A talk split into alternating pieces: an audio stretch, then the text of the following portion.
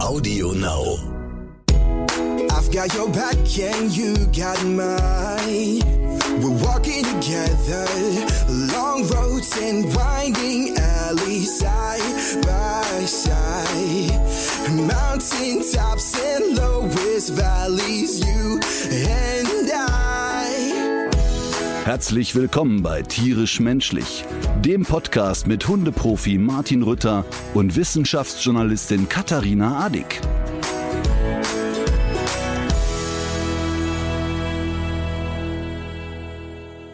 Frau Adick, warum sitzt du auf dem Boden? Frau Adick ist in einem äh, Hotelzimmer. Nee, es ist tatsächlich eine Ferienwohnung.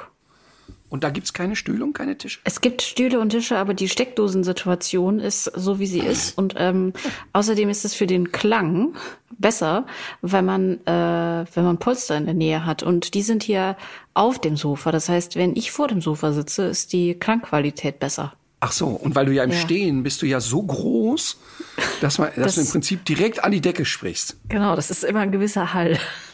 Aber hör mal, diese Wohnung, ne, in der Ja. du da sitzt, ich, ich sehe dich ja quasi, das Ja. weißt du, hoffe ich. Ich weiß das, ja Ähm, doch. Ja, ja, ach, jetzt setze die Brille auf, damit du mich auch siehst. Genau. Äh, diese Wohnung sieht sehr groß aus. Die ist ja, die ist ja groß. Die ist ja groß. Also die sieht natürlich, ich sehe, wenn ich drin stehe, sieht das natürlich noch größer aus, als wenn du drin stehen würdest. Aber Ja. ähm, ich habe sogar eine eigene Terrasse und ich blicke auf die Müritz. Also ich habe noch auf keiner äh, be be beruflichen Expedition derartig gut untergebracht gewesen. Bis jetzt. Habe das Frühstück noch nicht gesehen. Dann hoffe ich, dass doch der Michi, äh, mein Lieblings-TL auf der Tour, diese Sätze von dir gehört hat, weil der mich auf der Tour in aller Regel auf einem ungepflegten Wohnklo einquartiert. Ähm, und es wäre doch schön, wenn ich auf Tour auch mal ein vernünftiges Hotel bekäme. Ja, ich kann das gerne weitergeben. Du kannst es diktieren, denn du triffst die Entscheidung. Ich laufe ja seit drei Tagen so ein bisschen high durch die Gegend, ähm, weil die dritte Folge von den Unvermittelbaren gelaufen ist. Und die Resonanz ist überwältigend und das ist so, so schön. Ähm, also ich glaube, dass ich wirklich noch auf kein Projekt so viel Rückmeldung bekommen habe wie auf die Unvermittelbaren. Äh, das ist so toll. So viele Tierschutzvereine schreiben mir. Ähm, der Tierschutzbund hat sich gemeldet und richtig groß Daumen hoch. Äh, ganz, ganz toll ist das. Und so viele Menschen, die auch einen Hund zu Hause haben, der ein bisschen aufwendiger war zu Anfang, haben mir geschrieben und gesagt, boah, das ist äh, so toll auch zu sehen, dass man nicht alleine da steht.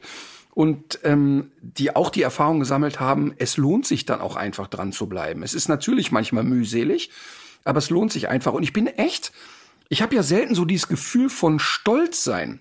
Und ich bin wirklich so stolz auf dieses Produkt, weil das eben ähm, so eine Sendung ist, wo so viel Herzblut bei allen drin steckt. Also ich weiß, dass die Redaktion ja ein Jahr äh, wirklich Frickelei hatte mit der Sendung. Also bis wir dann die entsprechenden Paten gefunden haben, bis wir ähm, ja die Tierheime abgeklappert hatten, bis wir Tierschutzvereine hatten, die gesagt haben, ja komm, eigentlich wollten wir diesen Hund nicht mehr rausrücken, aber einen Versuch machen wir noch und so. Äh, einfach großartig. Also ein richtig schönes Projekt und vor allen Dingen ist das Schöne ja, dass äh, auch äh, RTL uns da einfach machen lässt. Und weißt du, ich selber stichel ja immer ein bisschen über Bachelor und Co. und äh, die Menschen haben ja ganz oft so im Kopf, ja, RTL, was ist da schon los? Und ähm, viele Leute haben geschrieben, dass sie ganz toll finden, dass auch gerade ein Sender wie RTL so ein wertvolles Programm macht. Und das finde ich sauschöne Mhm. Aber das ist ja auch keine reine Charity-Angelegenheit für den Sender, weil die Quoten sind ja tatsächlich auch sehr gut. Ja, voll. Also da- das ist ja ganz klar. Also ich glaube, dass die Sendung sich rechnet. Ähm, denn wir hatten an dem Tag ja 11,7 genau. Und ähm, der Senderschnitt lag so bei 7, sowieso. Und dementsprechend ist er natürlich eine Riesennummer. Wir haben man, äh, also für die Laien, es gibt so einen Quotenverlauf, wo fängt eine Sendung an, wo hört die auf. Und wir haben von der Sendung davor 5% übernommen. Also die, die hatten 5%. Und wir haben uns im Laufe der Sendung auf 14 hochgearbeitet. Und das ist einfach super, weil das eben zeigt, dass die Leute bewusst diesen Einschaltimpuls haben und sagen, ich gucke mir das an.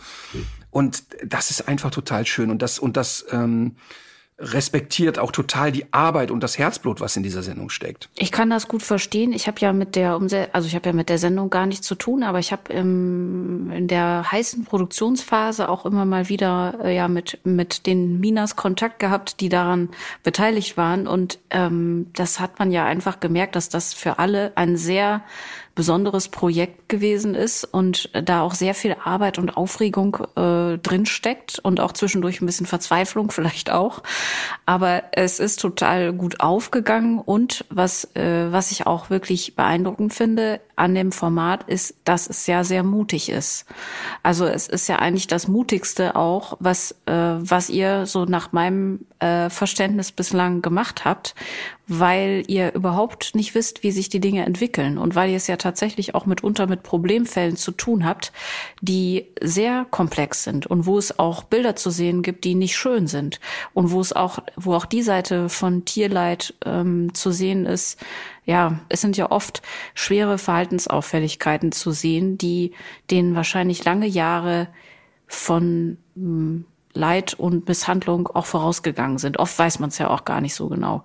Und dass man da jetzt nicht mit einem Leckerchen und gut zureden immer äh, durchkommt oder dass ihr nicht so die Klassiker da behandelt, sondern tatsächlich ja auch mitunter sehr schwere, komplexe Fälle, wo keiner so richtig weiß, ob die Geschichte gut ausgeht, das ist wirklich, ihr, legt, ihr lehnt euch sehr weit aus dem Fenster damit auch. Ja, wir lehnen uns deshalb so weit aus dem Fenster, weil wir uns von Anfang an alle in die Hand geschworen haben, dass wir wie immer bei allen Formaten ehrlich bleiben. Ähm, ich kann mich an eine Situation erinnern äh, beim Hundeprofi. Ähm, für die Menschen, die das nicht wissen, die alle Hundeformate, die ich mache, werden von mir selber ja produziert. Und das heißt, äh, letztlich hätten wir im Schnitt immer die Möglichkeit, die Sachen rauszuschneiden, die nicht funktioniert haben. Ähm, und wir hatten bei Hundeprofi eine Situation, wo ein Hund früher immer abgehauen ist. Wir haben dann trainiert und trainiert. Und dann waren wir so weit, dass ich gesagt habe, nee, komm, jetzt kannst du ihn mal frei laufen lassen. Und die Halterin hat mich wirklich dreimal gefragt, ernsthaft jetzt. Und ich, ja, komm, der ist gut drauf, wir leihen den ab. 21, 22 der Hund weg. Und zwar komplett weg. Also wir reden davon, dass wir eine Stunde gesucht haben. Und das war für uns außer Zweifel, dass wir das in der Sendung lassen und dass wir es nicht rausschneiden, weil es eben die Realität im Hundetraining ist, dass ein Trainer auch mal eine Situation falsch einschätzen kann. Ich war einfach zu euphorisch in der Situation und habe eben auf zu viel Risiko gespielt. Und so haben wir eben jetzt bei den Unvermittelbaren auch gesagt, okay, wir picken uns zehn Hunde raus, die laut Einschätzung der Tierheime im Grunde keine Vermittlungschance haben. Und wir gehen's an. Und wenn wir auch nur einen davon ins Ziel kriegen, war es die Sendung doch wert. Und wir haben im Endeffekt acht von zehn ins Ziel bekommen. Und das ist eine super, super Geschichte. Aber es gehört eben auch dazu, die zwei zu zeigen, die nicht ins Ziel gekommen sind. Und genauso hatten wir ja in der letzten Folge eine Situation, wo das Kamerateam nicht aufgepasst hat hat eine Tür aufstehen lassen und der ängstliche Hund ist abgehauen. Und das ist natürlich ein Drama, ne? aber wir zeigen dieses Drama, weil es eben ehrlich ist. Und ich habe eben festgestellt, dass die meisten Menschen diese Ehrlichkeit sehr zu schätzen wissen und das eben gerade gut finden und dass es auch nicht schön gefärbt ist und dass es auch mal einen Hund gibt, der eine ziemlich klare Korrektur kriegt, weil es einfach gar nicht anders geht. Ähm, natürlich merkt man auch in so einer Sendung, dass es Leute gibt, die diese Ehrlichkeit nicht gut aushalten können und sagen, oh, das ist aber jetzt hier äh, dramatisch. Nee, das ist die Realität. Und das haben wir auch von Anfang an mit dem Sender so kommuniziert. Wir haben gesagt, hey Leute, das läuft um 17.30 Uhr bis 20.15 Uhr auf RTL, da sitzen auch Familien. Wir werden aber die Realität zeigen, egal was passiert. Und dann hält halt auch ein siebenjähriges Kind auf der Couch mal aus, dass ein Hund nicht vermittelt wird. Ähm, und deshalb freue ich mich einfach so sehr. Es war sehr aufwendig und freue mich einfach, dass man sich so im Laufe der Jahre oder Jahrzehnte so ein Vertrauen auch bei den Sendern erarbeitet hat.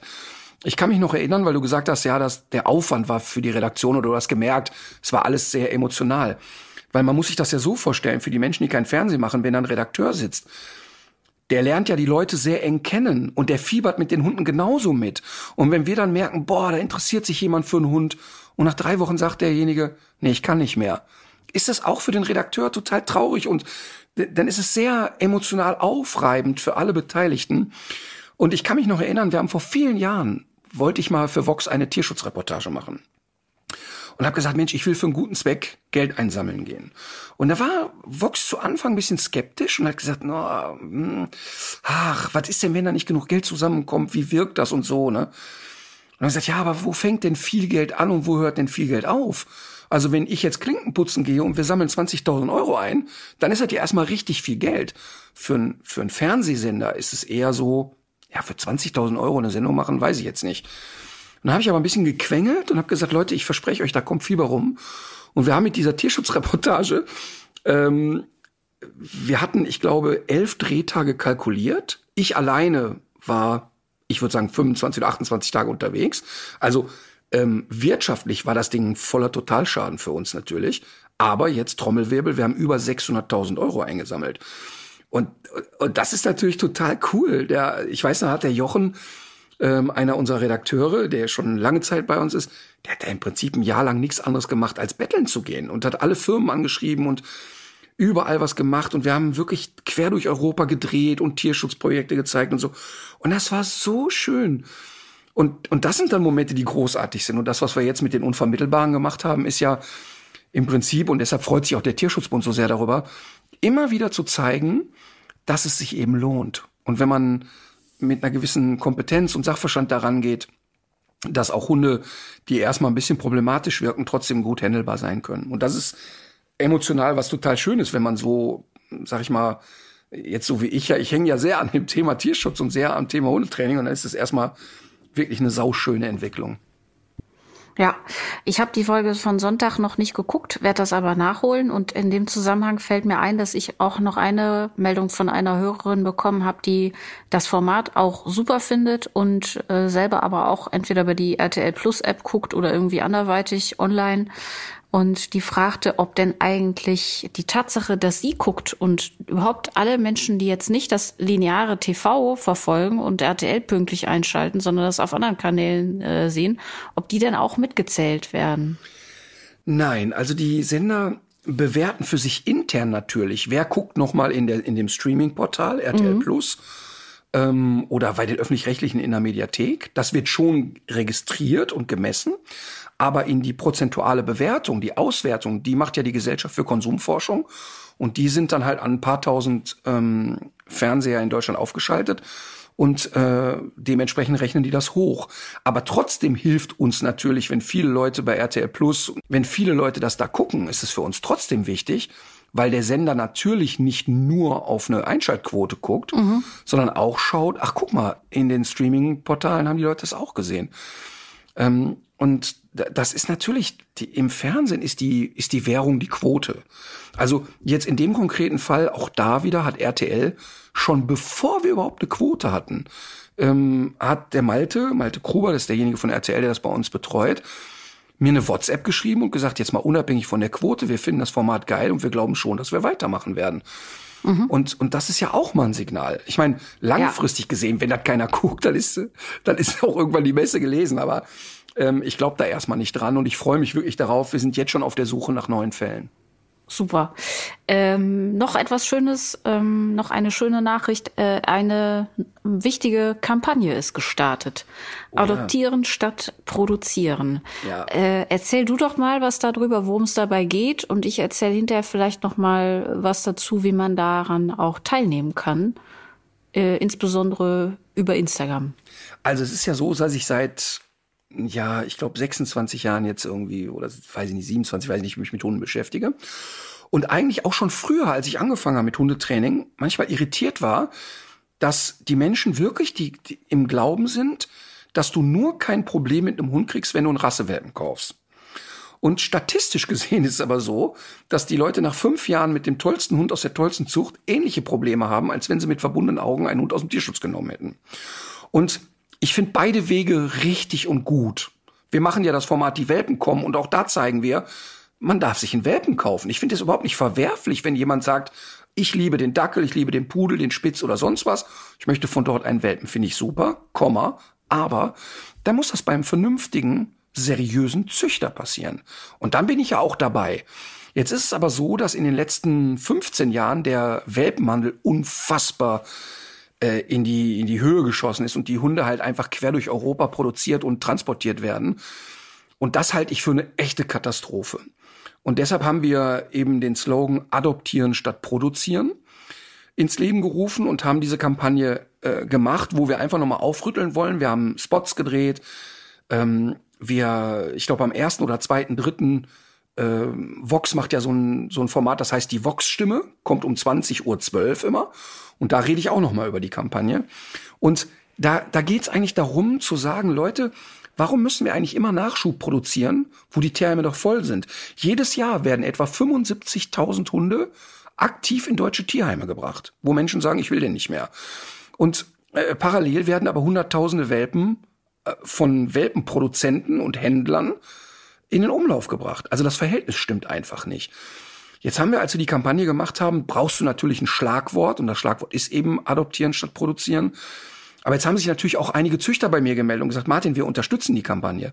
Denn wir wissen, dass wir ja keine Produzenten sind. Aber es gibt auch Züchter, die fühlen sich auf den Schlips getreten und die wollen nochmal deutlich machen, dass ja nicht nur der Tierschutz gute Sachen macht, sondern wir Züchter eben auch. Und das finde ich wichtig und das will ich auch hier nochmal betonen. Es geht nicht darum, den Hobbyzüchter an den Pranger zu stellen, der alle zwei Jahre einen Wurf Welpen hat und die seriös vermittelt, sondern mit Produzieren ist gemeint, so ganz typisch, äh, die Welpenstube, die hunderte von Welpen produzieren und verkaufen lässt. Ähm, wir haben über Zozajak hier oft genug gesprochen. Das sind für mich Produzenten, die einfach in großer Schlagzahl Welpen durchschleusen und das hat mit seriöser Zucht nichts zu tun.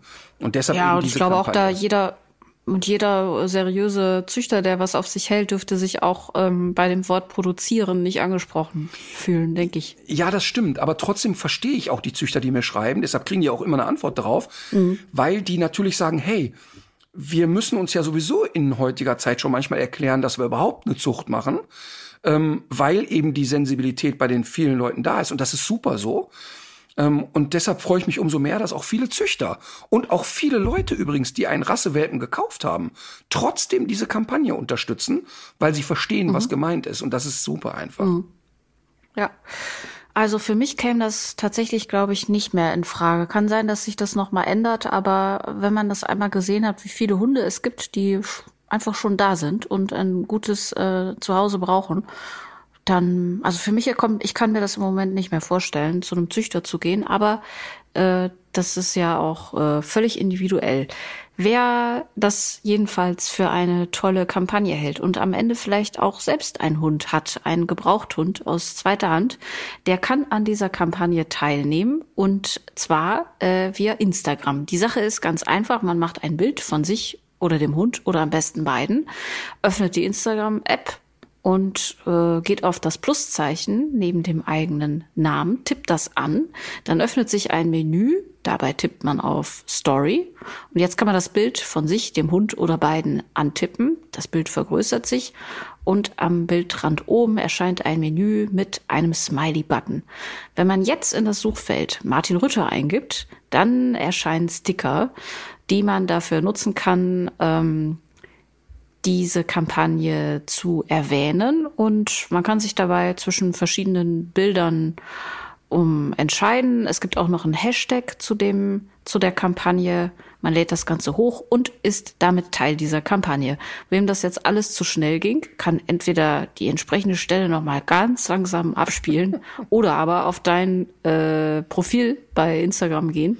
Oder bei Facebook. Und sich auch. da nochmal, oder auch bei Facebook und da nochmal einen Blick auf diese Anleitung werfen. Ja. Übrigens, so. weißt du, weißt du, was ich, ich finde ja an der Kampagne so toll, ähm, wir haben ja äh, von Anfang an gesagt, wir brauchen so ein Schlagwort, ne? Und wir können nicht lange Texte, aber natürlich erklären wir auch vieles, auch in der Pressemitteilung, die wir ausgegeben haben. Ne? Ähm, das ist alles sehr aufwendig. Und jetzt hat doch heute tatsächlich, weil die Menschheit ist wirklich, ich weiß nicht, was mit den Menschen los ist, hat doch heute jemand ernsthaft bei mir gepostet, ja, der Ritter hat's wohl nötig. Jetzt ist er auch noch äh, Testimonial dieser Kampagne und staubt wahrscheinlich wieder Tausende von Euros als Gesicht dieser Kampagne ab. Wo also, soll das Geld herkommen? Von dieser großen Lobby der Tierschützer. Äh, ja, ja, pass auf, und dann sitzt du da und denkst, warte mal eben, ähm, was glaubt ihr denn jetzt, wer mich dafür bezahlt? Genau. Und dann, und dann habe ich das, habe ich das Michael erzählt, ne? Und da sagt er, echt, das ist interessant. Ich, ich klicke mal eben hier ein paar äh, Sachen an und haben festgestellt, dass uns selber aktuell die Kampagne etwa 60.000 Euro schon gekostet hat und etwa 100.000 mhm. Euro verschlingen wird, die wir einfach von unserem Geld bezahlen.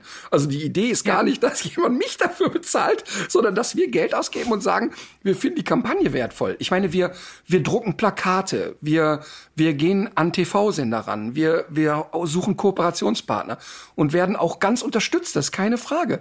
Aber es hat faktisch niemand einen Cent zu dieser Kampagne beigetragen, außer wir selber.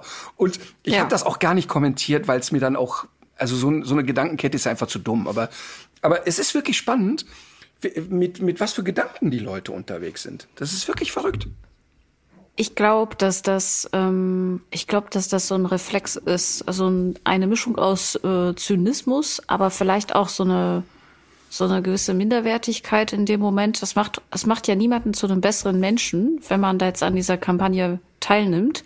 Aber es wirkt, glaube ich, auf viele Leute so, als würde man sich daraus wieder so eine moralische Überlegenheit konstruieren. Ja. Was ja überhaupt nicht der Fall ist. Aber es hat, gar nicht. Es hat auf viele Menschen hat es diese Wirkung. Ich kenne das ja auch zum Beispiel von Eckhard von Hirschhausen, bei dem ja auch ständig der Reflex da ist, dem äh, zu unterstellen, dass der Geld von der Pharmaindustrie bekommt dafür, dass er sich irgendwie für die äh, Aufklärung zum Thema Impfen einsetzt oder äh, auch auf den Pflegenotstand hinweist, so, so was, was völlig Irres, ne? wo man sich auch fragen kann, wer sollte da, wer soll da eigentlich die, die Lobby sein? Ja, und äh, jetzt in meinem naja. Fall und in meinem Fall kommt ja hinzu, mein Konto ist so voll, da passt gar nichts mehr drauf. Stimmt, die haben euch angerufen, ne? Ja. du brauchst einen neuen Karton. Die haben gesagt, ist das ist, äh, tut uns leid, wir können ja jetzt einfach nichts mehr draufstapeln. Ja. so, tue Gutes und rede darüber. Wir müssen eine kleine Korrektur vornehmen, eine Richtigstellung sozusagen. Und zwar zum Thema Flugpatenschaft. Äh, ich habe mich vertan, um mit Helge Schneider zu sprechen. Und zwar, wir haben in der Episode davon gesprochen, wo es um die Galgos ging, dass Menschen aus dem Ausland äh, Tiere via Pl Flugpatenschaft hier hinbringen können. Es ist ja so, man kann das Tierleid der ganzen Welt nicht hierhin importieren, aber gerade zum Ende der Jagdsaison, aber das ganze Jahr über sitzen die spanischen Tierheime voll mit diesen Windhunden und ähm, es ist eben ein Weg, wenn man jetzt keinen eigenen Hund äh, halten kann oder nicht viel Geld hat, um jetzt den Tierschützern äh, und Tierschützerinnen da zu helfen, äh, so eine Flugpatenschaft aufzunehmen. Es ist allerdings tatsächlich so, dass dafür gar keine Kosten entstehen. Das hatte ich falsch verstanden. Und ähm, es ist auch nicht so, dass man deswegen irgendwie noch mal einen erhöhten Organisationsaufwand oder irgendwas hätte. Das ist wirklich also äh, eine recht unbürokratische, leichte Art zu helfen. Allerdings muss man äh, zwei Sachen dabei schon bedenken, dass man ähm, sich da sehr genau erkundigt, mit welcher, mit welchem Verein oder mit welcher Organisation man das macht.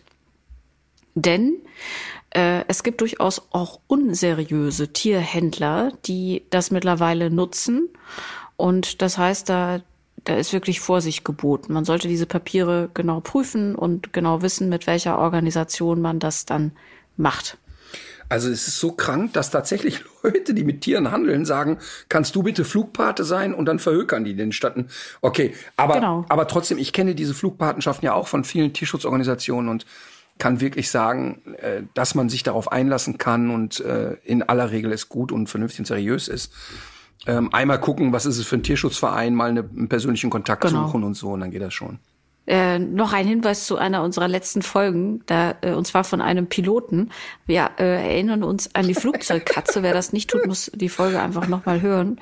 Ähm, und zwar kamen bei der Ergreifung dieser Flugzeugkatze äh, Handschuhe zum Einsatz.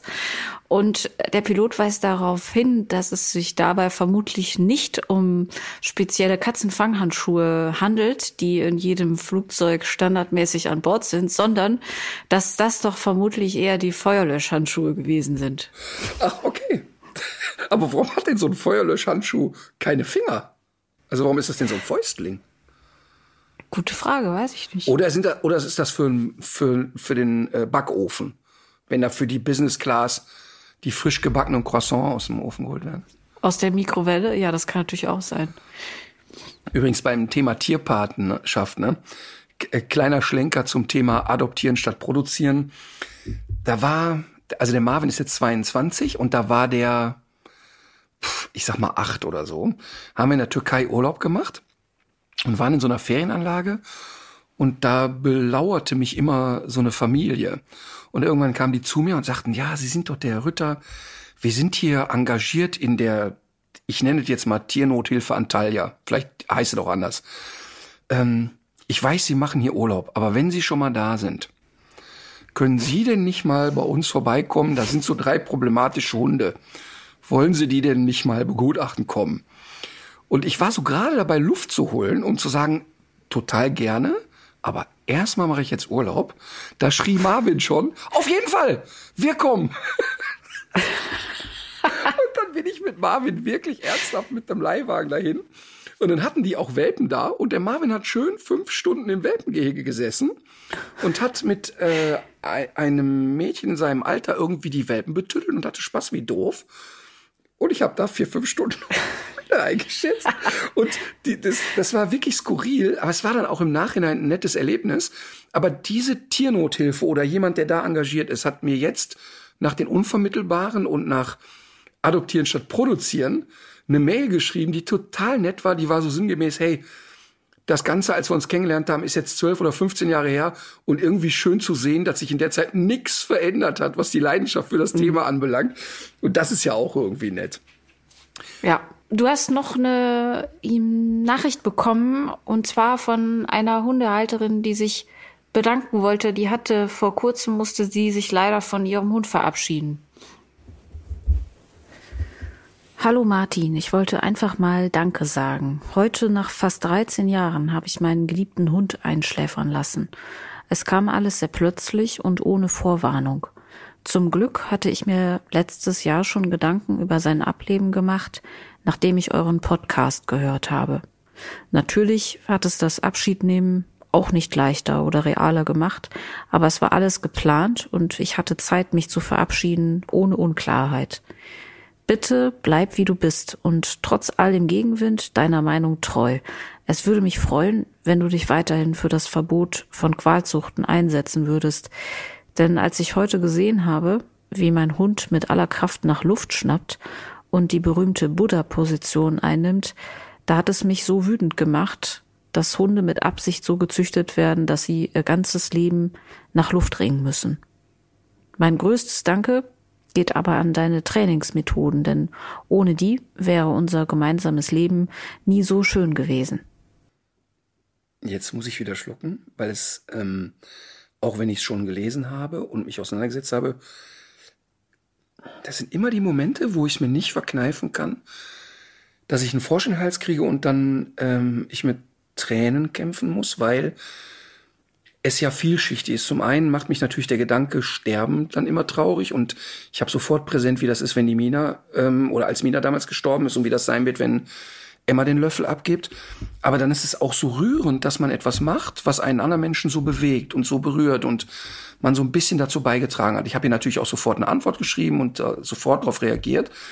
Ähm, und zeitgleich macht es mich so traurig, dass wir immer noch darüber diskutieren, ob die Zucht von französischen Bulldoggen und Möpsen, so wie es gerade läuft, irgendwie halbwegs normal ist. Und was sie meint, ist, also diese Buddha-Position, das Internet ist ja voll von Hunden, die im Sitzen schlafen. Und das finden die Leute alle witzig. Und der einzige Grund, warum der Hund das macht, weil er so noch halbwegs Luft bekommt. Er kann im Liegen nicht atmen.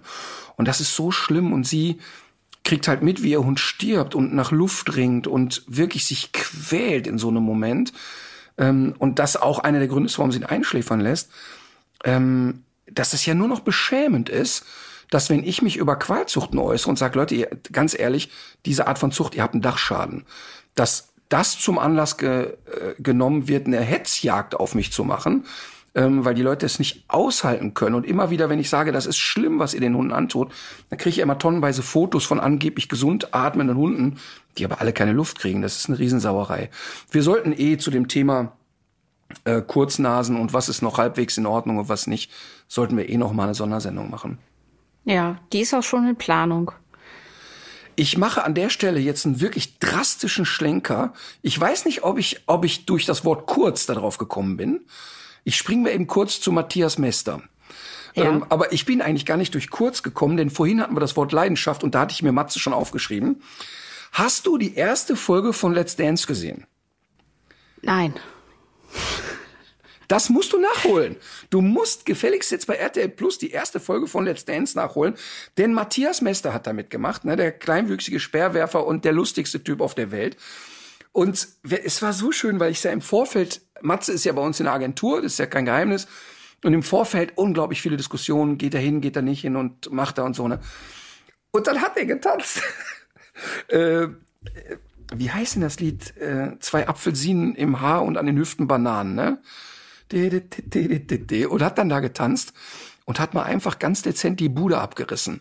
Hat einfach den spektakulärsten Arschwackler, den, den Deutschland je gesehen hat bei einer Salsa, äh, rausgehauen und ernsthaft, das Studio stand Kopf. Die haben sich alle wie blöd gefreut und ich habe mich für ihn so gefreut, weil er natürlich im Vorfeld aufgeregt war und ne, klar, der ist Leistungssportler, der weiß, was eine Competition ist, aber er ist kein Tänzer. Und der hat sich so vorbereitet, der hat sich reingekniet. Das wusste ich, dass der sich die Schritte merken wird, das wusste ich, weil der fleißig ist. Aber ich, ich hatte Sorge, dass er vielleicht nicht locker ist. Und der kam rein, der hatte Spaß wie ein Kind im Sandkasten. Und es war einfach nur cool. Also wirklich richtig cool mit Selbsthumor, mit Selbstironie, aber trotzdem mit, total cool war der einfach. Und dann ist Folgendes passiert. Es darf sich der Tänzer oder die Tänzerin, die im letzten Jahr gewonnen hat, die, die Tänzer werden sonst immer zugelost. Aber die Tänzerin, die das letzte Mal gewonnen hat, darf sich als erste aussuchen, welchen Tanzpartner nehme ich. Und sie hat Matthias Mester genommen. Ja, und cool. das finde ich echt cool, dass sie sagt, hey, ich stehe hier auch für äh, Diversity und ich möchte zeigen, dass alles möglich ist und warum sollten wir beide nicht das Dinge gewinnen? Fand ich mega. Aber Echt man, cool. man muss ja tatsächlich, man muss ja auch tatsächlich äh, sagen, ich habe ja, du hast mir dieses eine Trainingsvideo gezeigt. Es ist ja, man, man glaubt es ja nicht, dass er da jetzt gerade erst mit angefangen hat. Also ich kenne mich jetzt mit dem Sport überhaupt nicht aus, aber äh, das sieht einfach total gut aus, was der da macht. Und Voll. das sieht vor allem auch so aus, ich, wenn man jetzt so Leute beobachtet, die anfangen, diese Standardtänze zu lernen, dann äh, siehst du denen an, dass die noch total viel im angestrengten Nachdenkmodus sind. Und man hat bei ihm aber das Gefühl, dass der das schon längst in, so weit internalisiert hat, dass der was eine eigene Sache draus macht. Und der hat unglaublich viel Rhythmusgefühl und auch so eine Wahnsinnspräsenz da auf der Bühne. Das ist auch, also es ist einfach eine total beeindruckende Leistung, egal was man von diesem, von dieser Art von Tanzen hält. Voll. Und ähm, der schickt mir dann immer wieder, der, die trainieren ja jeden Tag mehrere Stunden. Das ist also echt kein Witz. Da geht's richtig mhm. zur Sache. Das ist echt Leistungssport, ne? Also, also Tanzprofis sowieso Leistungssport, aber auch für die Promis, die da mitmachen, ist das echt eine Challenge. Kann man nicht anders sagen. Es ist wirklich, wirklich aufwendig. Und Matze schickt mir dann immer aus der Turnhalle oder aus der Trainingshalle, schickt er mir dann immer die Trainingsvideos. Und das ist unfassbar, wie du schon sagst. Der, der, die haben jetzt, oh, jetzt hätte ich fast den Tanz verraten. Ich darf ja nicht den Tanz verraten, den sie nächste Woche machen oder jetzt am Wochenende machen. Aber auch der Tanz ist einer, wo man Rhythmus braucht und der ihm total liegen wird, aber trotzdem musst du dir ja die Schritte merken. Also der Tanz besteht dann aus über 300 Schritten, die er sich einstudieren muss. Das ist nicht im Vorbeilaufen gemacht. Der ist aber fleißig. Der ist diszipliniert und der geht da dran. Und der hat halt eben dieses, und das liebe ich an dem, der hat halt wirklich Rhythmus, aber der hat auch so einen Schalk im Nacken.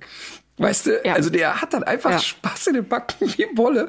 Das ist einfach herrlich. Aber das, das finde ich auch, das fand ich auch richtig cool, weil diese, wenn man sich äh, bei bei Instagram sieht man ja in diesen Reels auch so Turniertänzer, äh, die ja im Grunde eigentlich alle ein, in eine Schablone passen.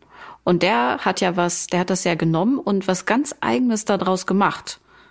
Also total beeindruckend, wirklich. Und der bereichert die Sendung total. Und der, und was eben cool ist, dass der eben nicht nur der Pausenclown ist. Der tanzt einfach richtig gut und der macht gute Laune. Und das ist einfach mega. Und äh, das ist ja völlig klar, dass der da keinen Bonus hat, wenn er da hinkommt. Ganz im Gegenteil. Ich glaube, dass der unter die ersten fünf kommt, ehrlich gesagt. Ich würde es auch sagen, ohne die anderen zu kennen. ähm, ich habe äh, genau, ich habe noch ein anderes Thema, worüber wir sprechen müssen, und zwar eine aktuelle Meldung, Die Queen hat ein eigenes Hundeparfüm rausgebracht. ich habe das auch gesehen. oh Gott. Das, und das ist auch so herrlich. Da gibt es so ein Video, wie man sieht, wie der Hund dann so damit besprüht wird. Ach, das habe ich noch nicht gesehen. Es ist Wie wirklich, findet also, er das? Na, ich glaube nicht von ihr persönlich. Das war so ein Werbevideo.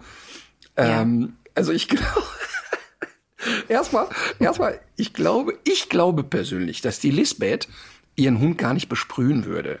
Denn die Lisbeth ist mit Hunden aufgewachsen und die ist ja, Ja. ähm, also das berichtet ja nur jeder, ähm, dass die echt ein Tiermensch ist und ein, und ein Hundemensch ist. Ich glaube gar nicht, dass die auf den Trip kommt, ähm, dem Pfiffi da irgendwas über die Nase zu sprühen oder übers Fell. Ich Ich glaube. kann mir das auch nicht vorstellen. Nee, ich glaube, dass der irgendjemand die Rechte abgeschwatzt hat und ähm, dass sie wahrscheinlich von dem Spray überhaupt nichts weiß. Aber Das mm, weiß ich jetzt nicht. Aber vielleicht ist das auch, äh, ich weiß gar nicht, was die mit den Einnahmen machen. Ich, vielleicht ist das auch so eine Charity-Geschichte. Jedenfalls, die Duftnote nennt sich Küstenspaziergänge und äh, das Fläschchen kostet 12 Euro. Ich finde, das ist ein überschaubarer Preis. Ich jetzt gibt's jetzt- ja auch die unterschiedlichsten. Was? ich dachte, jetzt kommt Küstennebel, das ist doch so ein Schnaps. Ja. Nein, aber jetzt mal ohne Scheiß, bitte sprüht den Hunden nicht so ein Zeug aufs Fell. Blödsinn. Hm. Küstenspaziergänge. Da gibt's ja die unterschiedlichsten Gerüche auch auf so einem Küstenspaziergang und nicht alle davon sind gut. Alma zum Beispiel stürzt, stürzt sich ja auf jeden toten Fisch, den sie findet. Und als mir das noch mal so durch den Kopf gegangen ist, kam mir wieder die Frage, warum äh, wälzen sich Hunde eigentlich in toten Tieren? Und überhaupt in Dingen, die so ekelhaft stinken. Ja. Aber Also- zum Beispiel, jetzt nehmen wir mal, bleiben wir mal beim toten Fisch. Ja. Ähm, kann ich ein schönes Anekdötchen erzählen? Äh, Wissen entwickelt sich ja weiter. Also jedenfalls mein Wissen. Und es ist so, dass wir zum Beispiel unser Ausbildungshandbuch, wenn wir unsere Trainer ausbilden, sind so ungefähr 1800 Seiten. Und wir haben es ganz bewusst nicht als ein Buch gepresst, sondern es ist eine lose Ringblattsammlung. Weil wir ja neue Erkenntnisse ziehen. Und ich hatte ja hier schon mal erzählt, ähm, was ich früher für Training gemacht habe, was ich heute nicht mehr mache. Und, und ein Thema war, als ich angefangen habe, hieß es immer, der Hund äh, schmeißt sich in toten Fisch oder in Aas, in Tierkadavern, in Scheiße, damit er sich auf der Jagd tarnen kann. So, damit er eben nicht nach Hund, nach Beutegreifer riecht. Wälzt er sich also quasi in Tierbeute oder in Beutekot oder in Beuteaas. Okay, Klein Martin, fünf Jahre seiner Selbstständigkeit, das immer fleißig so erklärt, bis ich nach fünf Jahren das erste Mal einen Jäger im Training hatte, der mich derart verdattert angeguckt hat, als ich das gesagt habe, weil er nämlich sofort die Frage gestellt hat, aber äh, Herr Rütter, dann müsste doch statistisch gesehen ein jagdpassionierter Hund sich häufiger in totem Zeug wälzen als ein Hund, der mäßigen Jagdtrip hat. Gibt es dazu irgendeine Erkenntnis? Weil, wenn es eine Koppelung auf Jagd gibt, muss doch der jagdpassionierte Hund das häufiger tun.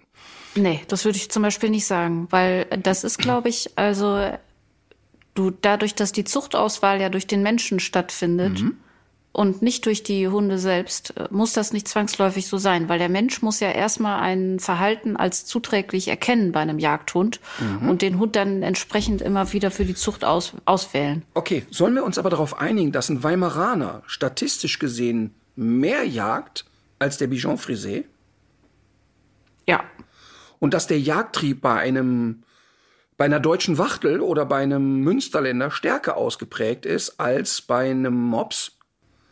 würde ich auch so sehen. So, ähm, es gibt aber leider keinerlei Analogie zu Wälzen im Jagdbereich. Und es gibt vor allen Dingen auch im unmittelbaren Verbund von Jagen keine Auffälligkeiten, dass diese Hunde sich besonders wälzen. Meine Antwort dem guten Mann gegenüber war, sie denken zu einfach. Denn der Hund ist ja nicht so, dass er sagt, oh, da ist ein Reh, jetzt wälze ich mich noch mal eben, weil dann bricht ja alles los, das Reizreaktionsmuster geht los, der rennt los. Aber vielleicht ist er ja so schlau, dass er sich schon prophylaktisch immer in Scheiße wälzt. Ah ja, okay, ist ja interessant. Okay, okay. Ähm, dann alles gelesen, was zu lesen war und Trummler und Lorenz und alle behaupteten die Jagdgeschichte. Und dann Aber ich glaube, dass ich kann, aber guck mal, das ist, ich muss das noch mal einmal Ja. äh, erfragen. Frag. Es muss doch nicht so sein, dass ein Hund, der einen starken Jagdtrieb hat, auch jegliche Verhaltensweise, die vielleicht auf diese Sache einzahlen würde, tatsächlich immer jeweils mitvererbt, sondern dass das eigentlich, du hast ja bei Jagdhunden auch eine krasse Diversifikation. Die hat, zeigen ja. Ja. auch durchaus Ja. verschiedene Verhaltensweisen bei Absolut. der Jagd. Aber- das heißt, es kann ja, das heißt doch, dass der Mensch bestimmt, was, was weiter vererbt wird und ja, okay. was nicht. Aber nehmen wir mal einen, einen wirklich ein Allrounder wie den Weimaraner, Mhm. der eigentlich alles kann. Der kann vorstehen, der kann apportieren, der kann eine Nachsuche, der kann alles. Der kann auch wachsam sein, wenn es sein muss. Aber warum sind diese Hunde, wenn die so stark auf der Jagd fixiert sind, tragen die nicht signifikant dazu bei, sich zu tarnen? Warum gibt es keine Jagdhundrasse, keine, Okay. die statistisch besonders dadurch glänzt, dass sie sich häufiger in Scheiße wälzt? Ja, es ist, es ist auf jeden Fall, es ist auf jeden Fall eine Überlegung wert. Auch wenn damit nicht der Gegenbeweis angetreten ist, aber es ist schon komisch. Ja, nee, es absolut. schwächt die These. Es schwächt die These. Ich bin auch noch nicht fertig. Ich will nur sagen, so fing das an, dass erstmal die Annahme war, ja, aber wieso stellen wir denn nicht fest, also ich wusste es ja noch nicht, also die Frage war von ihm, ja, aber stellen wir denn fest, dass jagdpassionierte Hunde sich dann statistisch häufiger in Aas wälzen? Ich habe argumentiert und gesagt, na ja, aber natürlich nicht direkt unmittelbar bei der Jagd und so. Und ich hatte ja ein bisschen Erfahrung mit äh, wildlebenden Dingos und habe dann überlegt, warte mal, ähm, wälzen die sich denn signifikant viel in Scheiße oder so? und stelle fest, eigentlich auch nicht. Aber es gibt ja immer welche, warum machen die das eigentlich? Habe ich gelesen, recherchiert, gemacht, getan und so weiter und so fort. Und dann sind wir mal hingegangen und haben mal so ein gutes Jahr lang alle möglichen Kunden befragt. Ähm, haben sie einen Hund, der das macht? Äh, können sich erinnern, wie alt er war? Und dann kam irgendwann die spannende Frage, welche Stellen schmiert er eigentlich ein? Und dann kamen wir der Sache sehr nah, denn es ist nie die Bauch, der, also der Bauchbereich, der mittlere Bauch, der Brustbereich nie. Es ist nie der mittlere Rücken, sondern es ist immer zwischen den Schultern vorne, Ohren, Kinn und Schwanzwurzel, also da, wo der Schwanz am Hund befestigt ist. Das sind die signifikanten Stellen. Und jetzt stellen wir aber fest, dass die genannten Stellen die Stellen sind, die bei der Verpaarung eine der größten Rollen spielen, denn das sind die erogenen Zonen, die in der, im, im Buhlen besonders stattfinden. Also das heißt, es wird im Kinnbereich geschnüffelt, geleckt, gestupst, im Ohrbereich. Es wird hinten an der Schwanzwurzel angestupst und geguckt, wie reagiert derjenige denn da. Also legt sie die Rute zur Seite, wenn ich dahin stupse und so weiter. Okay, äh, fand ich bei der Erkenntnis erstmal so, ja, äh, warte mal, ist jetzt echt, vielleicht ist ein Zufall. Und dann haben wir festgestellt, dass spannenderweise diese Verhaltensmuster so gut wie nie vor der Geschlechtsreife passieren. Das heißt, wir haben, ich, ich habe, wir kann eine, an einer Hand abzählen, Welpen kennengelernt zu haben, die das Verhalten schon gezeigt haben und das waren immer Rüden, die sogenannte Einhoderrüden waren, wo der äh, also der, der Hoden steigt ja in den Hodensack rein oder fällt in den Hodensack rein, nenne ich es jetzt mal, steigt ab.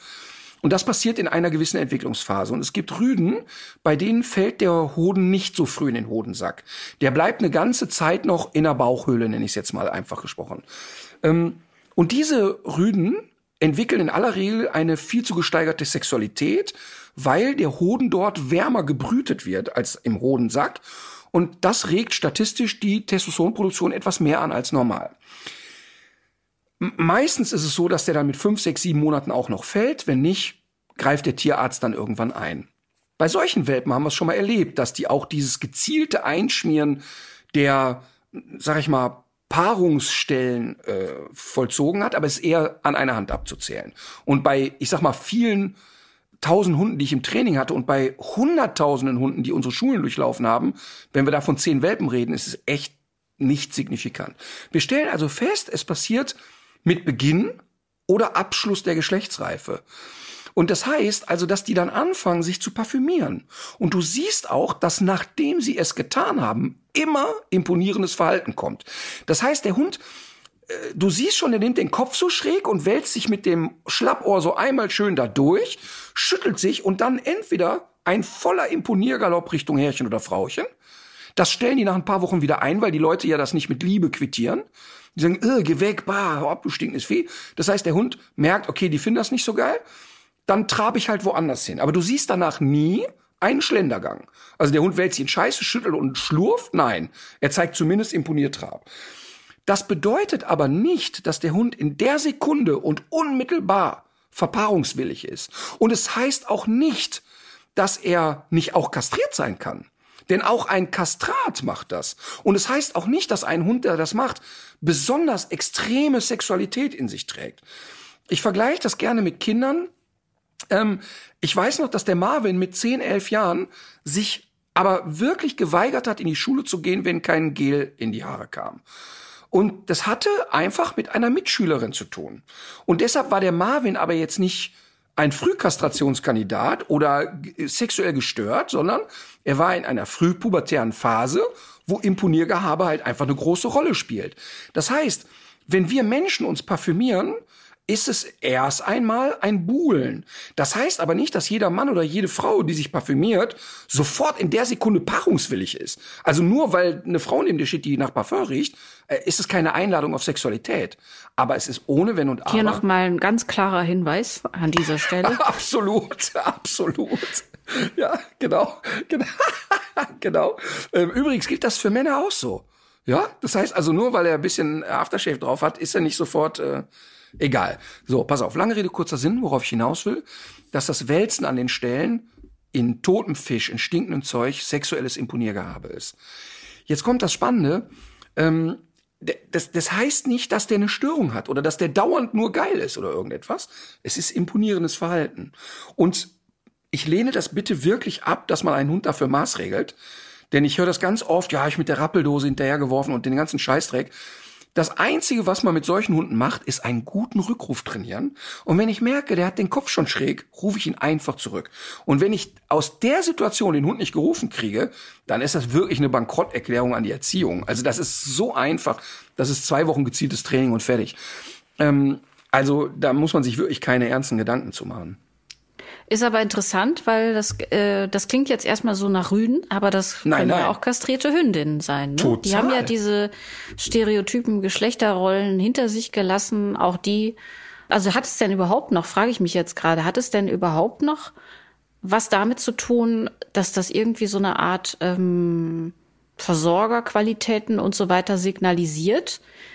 Oder warum dann ausgerechnet, warum dann ausgerechnet das Aas? Naja, es ist erstmal, ist es ähm, tatsächlich sehr anziehend. Ich, erstmal ist es sehr hui. so. Ich habe ich hab schon einen sehr intensiven Geruch. Und du siehst auch, dass das Jakobsonsche Organ bei dem Gegenüber angeregt wird. Also du siehst ein sehr intensives Riechen und ein sehr schmatziges Riechen.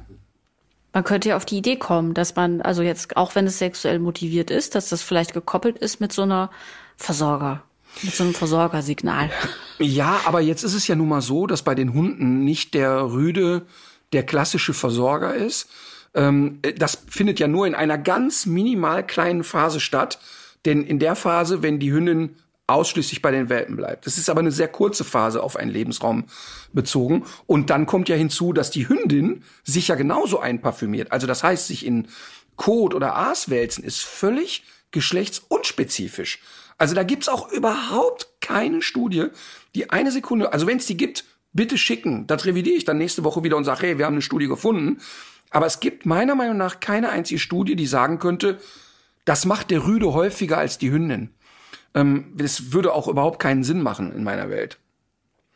Und wir haben auch dann tatsächlich nochmal, um auf das Jagen zurückzukommen, ähm, wir haben wirklich überhaupt keinen Unterschied gefunden, ähm, dass jetzt jagdpassionierte Rassen da häufiger vertreten sind. Interessanterweise haben wir aber gesehen, dass Rassen, die zu einer Frühgeschlechtlichkeit neigen und zu einer zu also tendenziell eher sexuelle Aufdringlichkeit kennen, Rasse speziell, dass die häufiger dabei sind. Zum Beispiel der Jack Ah, Russell Terrier. Okay. Gut, apropos kleiner Hund. Wir haben eben schon mal kurz über die Queen gesprochen. Jetzt weiß man ja, dass die Queen eine Schwäche für eine ganz besondere Hunderasse hat. Und zwar für den Corgi. ähm, Eine Karikatur.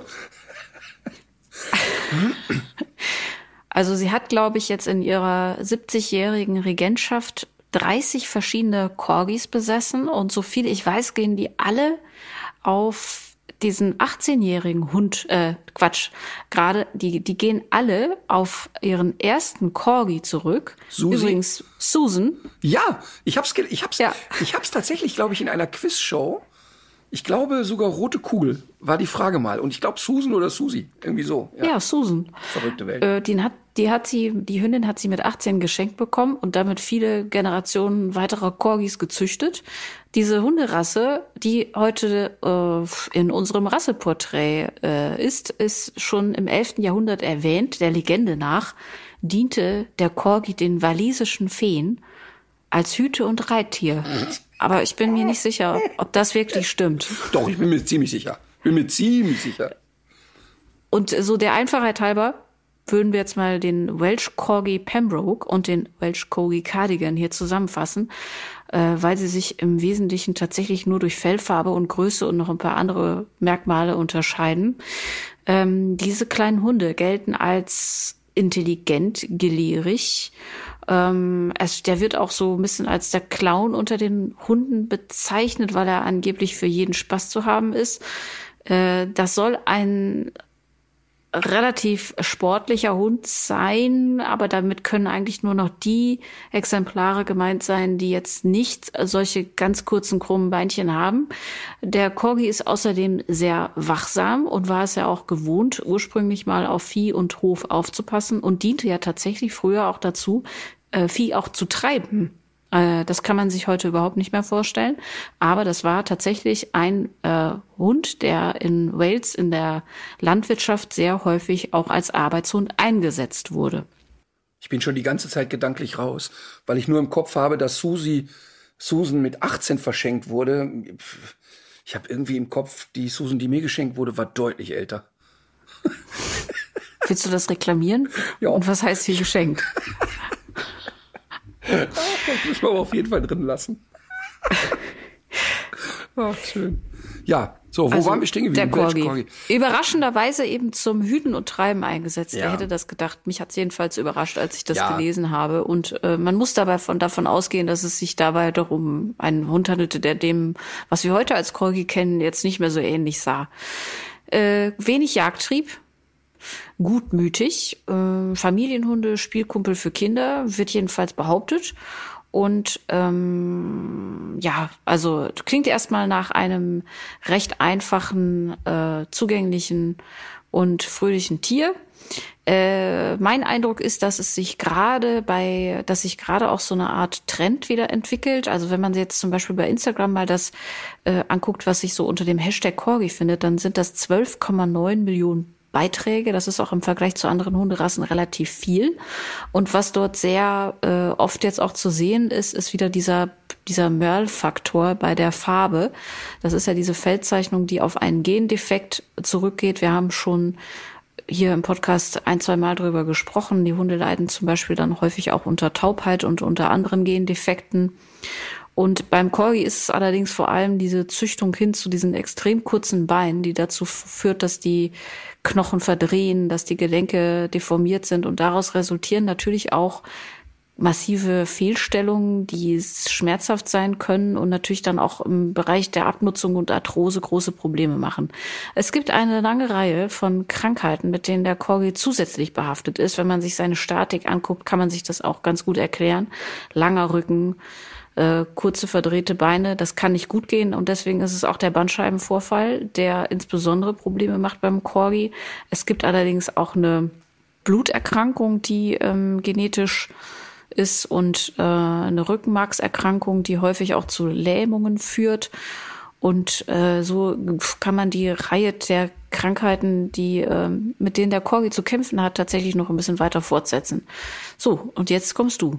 Ja, also der, der Corgi, den Corgi als Treibhund, da fehlt mir auch echt die Fantasie. Ähm, hast du irgendwelche Fotos gefunden, wo der Corgi mal anders aussah ja, vielleicht? ja, auf jeden Fall. Also Ich dachte, der Corgi früher eine ganz andere äh, Form. Ja, nicht ganz anders, aber man sieht es schon, dass der deutlich hochbeiniger gewesen ist. Und ich habe auch tatsächlich auch schon ein, zwei Mal äh, Corgis getroffen und die haben ja eigentlich, die leiden ja tatsächlich auch relativ oft unter ähm, Übergewicht und die sind ja in ihrem Bewegungsablauf sind die ja sehr eingeschränkt. Also die lassen sich ja mehr oder weniger fallen. Aber auch wenn du jetzt zum Beispiel so diese alten Schwarz-Weiß-Hunde, äh, Schwarz-Weiß-Bilder vom Corgi siehst, die sehen schon, also die, die, ähm, die Läufe sind nicht so verkrümmt, aber die sind schon relativ bodennah unterwegs. Also das ist jetzt, das ist früher auch kein hochbeiniges Tier gewesen. Ja, also der Kettle Dog, einer der effektivsten Treibhunde, die wir haben, der ist ja jetzt auch nicht gerade auf Stelzen mhm. unterwegs. Aber trotzdem ist ja die ganze Proportion eine andere. Er ist ein robuster, kompakter Hund. Und ähm, der Corgi, so wie wir den heute kennen, ist im Prinzip eine Karikatur eines Hundes. Ähm, du hast ja schon endlos aufgezählt, da gibt's ja eigentlich kaum etwas Gesundes an dem Tier. Ähm, ich, was die Leute vielleicht schreiben oder meinen, wenn sie schreiben, er ist der Clown, da glaube ich nicht, dass das vom Verhalten her rührt sondern eher von der Art, wie er sich bewegt mhm. und der aufgrund der starken körperlichen Einschränkungen wahrscheinlich Tollpatschigkeit. Denn ähm, ein Hund mit der Anatomie, wenn der von der Couch runterspringt, kann der schon ein echtes Problem mit den Wirbelkörpern kriegen. Und das ist natürlich völlig absurd. Ähm, vom Verhalten, ich musste einmal lachen, als du gesagt hast, äh, er wird als gutmütig geschrieben. Nahezu alle Corgis, die ich im Training hatte, glänzten dadurch, dass sie mindestens zwei Familienmitglieder äh, Löcher in die Waden gebissen haben, haben, haben das Treiben tatsächlich sehr, sehr stark in sich, ähm, können sehr schnell und sehr explosiv sein, ähm, nicht sehr ausdauernd natürlich, aber können wirklich zur Sache gehen und ist für mich wirklich ein Hund, der mir unglaublich leid tut und der auch Gott sei Dank in unserer Gesellschaft, ich musste bei den 12,9 Millionen Aufrufen, die du da geschrieben hast, in unserer Gesellschaft tatsächlich so gut wie gar nicht mehr stattfindet. Ähm, ich glaube, dass die 12,9 Millionen, davon hat 12,6 Millionen Mal die Lissy selber äh, Sachen gepostet und geklickt, vermute ich. Ähm, denn äh, uns begegnet der Corgi in Deutschland so gut wie gar nicht. Ja, und, es waren auch viele ja. so US-amerikanische Geschichten. Also es war jetzt nicht auf, war, ist ja nicht auf Deutschland ja, bezogen. Ja. Ähm, aber ja, ja. weil du gerade meintest, dass der, dass der diesen, also dass er sehr viel treibt noch. Wie, wie, wie äußert sich das denn dann, wenn man den jetzt als Familienhund hält? Heißt das, der treibt die Familienmitglieder oder der ist dann, der geht auf die naja, Viecher, gut, die wenn Frage, man ländlich lebt oder? Schau mal, der, jetzt sage ich mal, der Unterschied zu einem Hüthund und einem Treibhund muss man noch mal immer wieder betonen. Wenn wir als Hüthund den Border Collie, den Australian Shepherd und so weiter, wenn wir die nehmen, die hüten im Sinne von, das, also all das sind ja Jagdsequenzen. Ne? Also ein Hütehund behütet nicht im Sinne von unserer Sprache, oh, er behütet die Schäfchen, sondern er jagt die. Ihm ist nur die letzte Sequenz, das Töten, das Packen, das Schütteln abtrainiert oder ab, abgezüchtet letztlich. Der Hütehund ist aber dann happy, wenn die sich nicht bewegen. Also wenn die irgendwo zusammenstehen, der umkreist die, der hütet die und treibt die zusammen. Dann ist die Welt in der Ordnung. Treib, dann ist die Welt auch happy, dann liegt der da, dann starrt er die an und sobald sich einer von denen bewegt, ist er wieder on fire. Beim Treibhund ist aber genau das Gegenteil der Fall. Ähm, typischer Treibhund der Rottweiler. Ja, die, die, oder Sennenhunde äh, als Treibhunde eingesetzt worden. Und, und die Treibhunde oder der Kettle Dog, die, die zeichnen sich dadurch aus, dass die unglaublich robust und hart sind. Der Hütehund ist ja unheimlich sensibel, reagiert auf jede kleine Bewegung, jede Nuance ähm, kann auch nicht gut ab, wenn er mal eine getitscht kriegt von einem Tier. Also wenn sich so ein Schafbock wehrt, dann gibt's auch durchaus Border Collies, die sagen, okay, ich bin raus.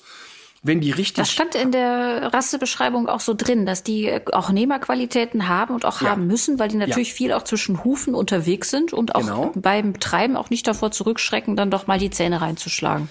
Absolut. Und, ähm, und der Treibhund, wenn man jetzt also, sag ich mal, Rottweiler und Co. und Australian Cattle Dog, die zeichnen sich unter anderem dadurch aus, dass die nicht sehr sensibel sind. Das heißt, also die können ein bisschen was ab im, im Umgang mit Vieh. Also damit meine ich jetzt nicht mit ihren Menschen. Damit, um Gottes Willen, meine ich nicht, du musst Rottweiler hart angehen in der Erziehung oder so. Das meine ich überhaupt nicht. Aber die können bei der Arbeit was ab. Denn wodurch treiben die ein Rind? Indem die in die Fersen beißen oder Richtung Beckenschaufel beißen. Und das bedeutet, die müssen zum einen sehr schnell sein, zack rein und wieder weg. Aber die müssen auch, wenn so ein Rind mal zurücktritt und das jetzt nicht gerade gegen den Schädel passiert, sich auch zweimal schütteln und sagen, okay, dann geht's jetzt weiter. Das heißt also, alles das, was zu lahmarschig ist, kann schon mal in Bewegung gebracht werden. Und deshalb erleben wir eben oft bei Treibhunden ähm, oder bei Hunden, die diese Tendenz haben, wie zum Beispiel der Appenzeller, wenn dann Kinder im Garten sich bewegen, aber aus Sicht des Hundes in die falsche Richtung, kann das schon mal sein, dass er das umlenken will. Und deshalb haben wir dann die Verletzungen, wenn diese Hunde, also jetzt aus aus der Motivation des Treibens Menschen beißen, sind das in aller Regel keine Bissverletzungen, die sich zeichnen durch Festhalten, Drehen, Schütteln, Rausreißen, sondern Löcher. Und diese Löcher befinden sich bei den Menschen sehr häufig im Wadenbereich oder im Hüft- und Po-Bereich. Und ähm, deshalb also damit, ich will das nochmal betonen, weil ich sonst immer falscher Eindruck entsteht. Das heißt nicht, dass Rottweiler und Cattle Dogs Menschen beißen und oh Gott, oh Gott, oh Gott. Das meine ich alles nicht. Aber trotzdem sind Treibhunde nun mal darauf konzipiert, Rinder vor sich herzutreiben. Und früher eben halt auch auf die Weide oder zum Schlachthof.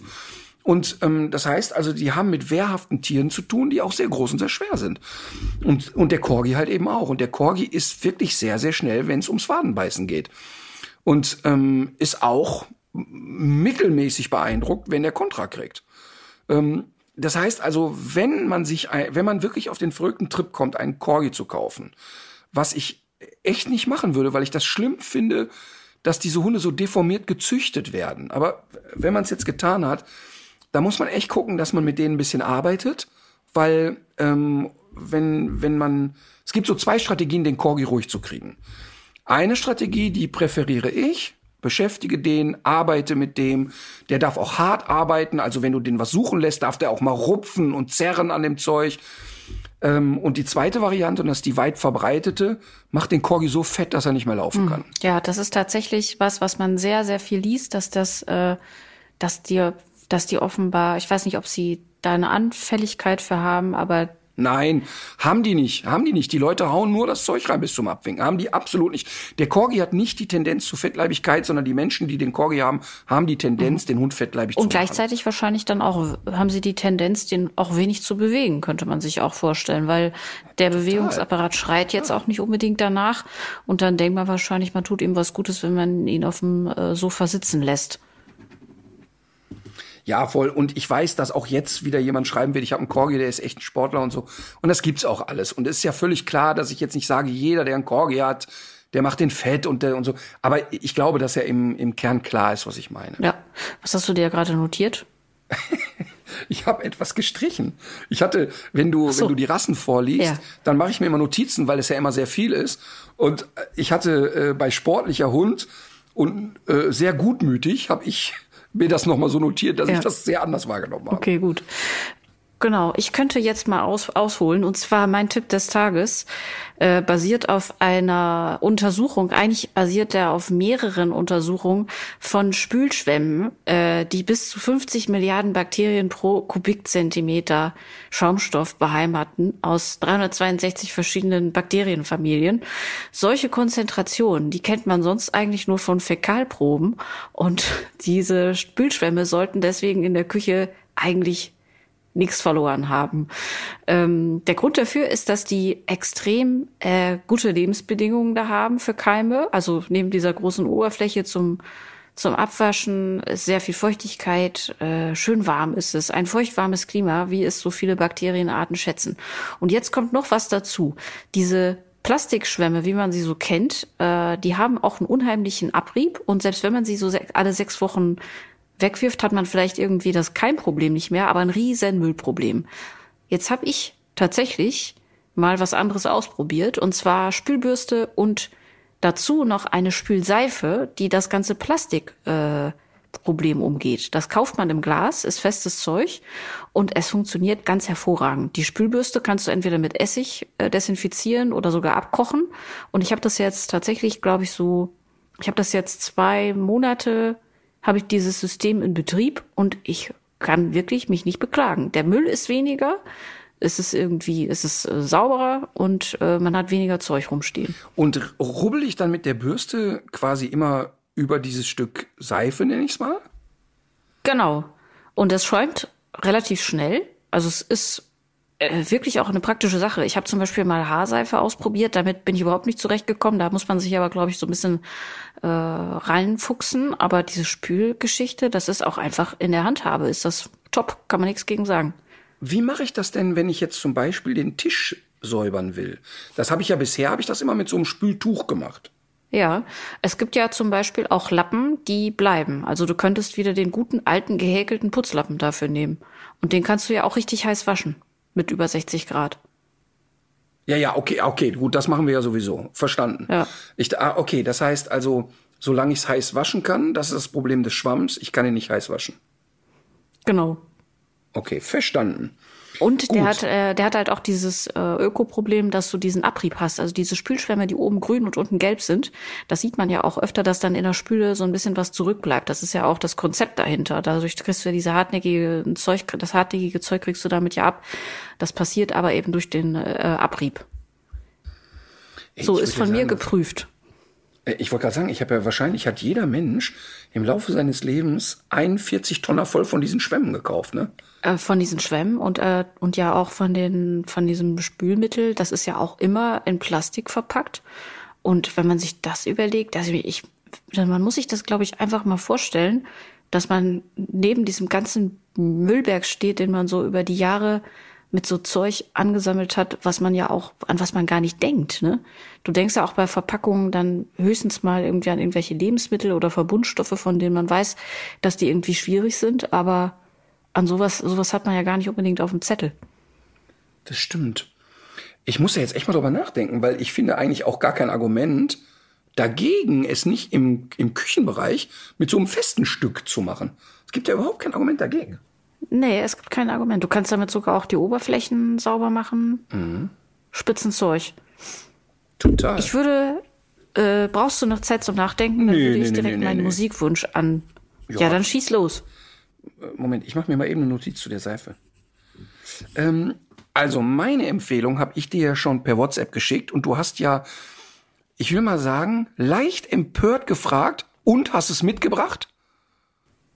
Ah, ja, das sah so vielversprechend aus. Ich habe auch gedacht, es gibt eine Runde. Ich konnte es dir nicht mitbringen, weil es auf dem Weg zu dir sich quasi aufgelöst hat. Ah, okay. In meinem Magen. Ja. Und zwar habe ich empfohlen, äh, das ist echt spektakulär, äh, vegane Marshmallows, die mit einer veganen dunklen Schokolade überzogen sind. Und die gibt's beim DM. Wir äh, werden die irgendwie, ich weiß jetzt nicht genau, wie die heißen, aber wir werden das in den Shownotes ja kundtun. Und das ist echt verrückt, weil ich dachte, die Konsistenz kann noch niemals funktionieren. Die sind ein bisschen fester als der ganz weiche Marshmallow, aber die haben eine saugute Konsistenz und die Schokolade drumherum kann auch was. Ich hatte mir auch so ein bisschen vorgenommen zum Dreh euch teilhaben zu lassen, aber da waren glaube ich nur 13. Aber dann nur kurz, ne? Da waren, glaube Ja. ich, nur 13 oder 16 drin. Und Ja. dazu war dann einfach die Autofahrt von neun Minuten zu lang. Ja, und äh, ja, kann ich verstehen, du. So. Aber wirklich, wirklich lecker. Und äh, das ist ja eh jetzt gerade in dieser veganen Ich probiere aus Phase. Ähm, total schön, was mir alles so zugeschickt wird und was so alles funktioniert und was auch nicht. Ne? Also ich habe auch so viel Zeug schon jetzt probiert, was wirklich wie widerwärtige Dachpappe war. Du hattest mir auch diesen veganen Bressot äh, empfohlen, den habe ich auch getestet. Hat mir ausgezeichnet geschmeckt. Top. Also tatsächlich, Bressot macht da eine vegane Variante. Wenn man den normalen Bressot mag, dann äh, ist man bei dem ganz weit vorn, weil es da wirklich äh, für mich keinen erkennbaren Unterschied gibt. Ist wirklich total lecker. Ja. So, deine, deine äh, verquere Musik. Ja, äh, von der Gruppe Sales, von der habe ich mir schon mal ein Lied gewünscht, ähm, hätte ich gerne den Song Pope is a Rockstar. Man muss jetzt nicht unbedingt so viel Wert oder Interpretation in diesen Liedtext legen. Ich habe ihn auch nicht so ganz durchdrungen, aber spätestens seit dem Interview mit Tokotronic im Podcast Elementarfragen äh, fühle ich mich in meiner Haltung bestärkt, äh, auch äh, das nicht immer alles so verstehen wollen zu müssen. Es kommt drauf an, wie es einem gefällt. Aber Pope ist äh, Rockstar oder Popstar? Popstar oder Rockstar? Rockstar. Rockstar. Äh, Das kann ich ja wirklich nur sagen. Ich glaube, ich habe es hier schon mal erzählt, als äh, Benedetto in Deutschland auf Tour war. Ähm, als der äh, hier der deutsche Papst äh, hat ja quasi eine, eine echte Roadshow hingelegt. Und es war so absurd. Der war dann irgendwie, ich nenne es mal Weltjugendtag oder so. Da wird ihn heute auch keiner mehr hinlassen, ne? Ja, das ist ja sowieso sehr interessant, dass man Geistliche zu Jugendlichen lässt. Ne? Ähm, so auf jeden Fall äh, war das wirklich sehr, sehr spannend, dass ähm, der da gefeiert wurde wie ein Popstar. Und es war so lustig, weil da sehr viele italienische Jugendliche waren. Und die sangen dann wirklich Benedetto. Ja, kann ich mich auch noch Also dran wirklich erinnern. wie wie Fußballstar. Das war so lustig. Ja. Und auf den Leinwänden wurde per SMS aufgerufen äh, zu spenden und so. Das war unfassbar. Und das war der größte Merchandising-Stand, den ich je gesehen habe. Also da waren wirklich äh, Rammstein oder, oder solche Bands, wo die wirklich wahrscheinlich noch mehr Geld mit Merch verdienen als mit der Musik, war, waren dann ein, ein Scheißhaufen gegen. Was da verkauft wurde, sensationell. Ähm, wirklich sagenhaft. Ich weiß gar nicht übrigens, ob es da auch Hostien gab. Da hätte ich mir so ein Plätzchen mal gekauft, weil ich möchte ja so eine Hostie mal mhm. probieren. Ich kann mich nur noch dran erinnern, dass so ein paar Bekannte von mir damals versucht haben, so übergangsweise so Gewerbeschein zu bekommen, um den irgendwas anzudrehen. Benedetto-T-Shirt. Ja. ja, oder auch irgendwie Brezeln oder was weiß ich. Weihrauch in Jointform. Herrlich. Genau. Energiebällchen. Pope is Rockstar. Das finde ich sehr lustig, den Titel. Äh, ich habe einen Titel, der äh, sehr schlicht ist, aber sehr lustig, weil ich ähm, diesen Titel habe ich von einer ähm, ja von einer Followerin bei Instagram geschickt bekommen und ich musste wirklich sehr lachen, weil wenn man diesen Titel hört, sollte man noch mal ganz genau zuhören, weil es wirklich sehr sehr lustig ist und zwar von den Ärzten das Lied Lasse reden. Und ah, das kenne ich gar nicht. Ah, das ist mega, weil da da geht's darum, ja, lass die Leute mal labern, die wissen ja immer alles besser haben, aber ihre ihre Bildung aus der Bild. Und ja. äh, das ist wirklich lustig, das muss man sich echt mal anhören, weil der Text voll on point ist. Lass die Leute labern, das ist echt toll. Lasse reden von den Ärzten. Sehr gut. Ja, haben wir doch. Oder? Ich würde auch sagen. Dann gehe ich jetzt mal gucken, ob ich im Internet bei einem, ob ich bei Zuzajak vielleicht einen Corgi gekauft kriege, der vielleicht schon ein bisschen Übergewicht hat und ich den dann mit meinen veganen Marshmallows füttern kann. Guter Plan. Ich gehe mal äh, gucken, ob die hier auch ähm, Puddingmatten haben unten so. an der Rezeption. so, in diesem Sinne, legt euch wieder hin. Legt euch wieder hin.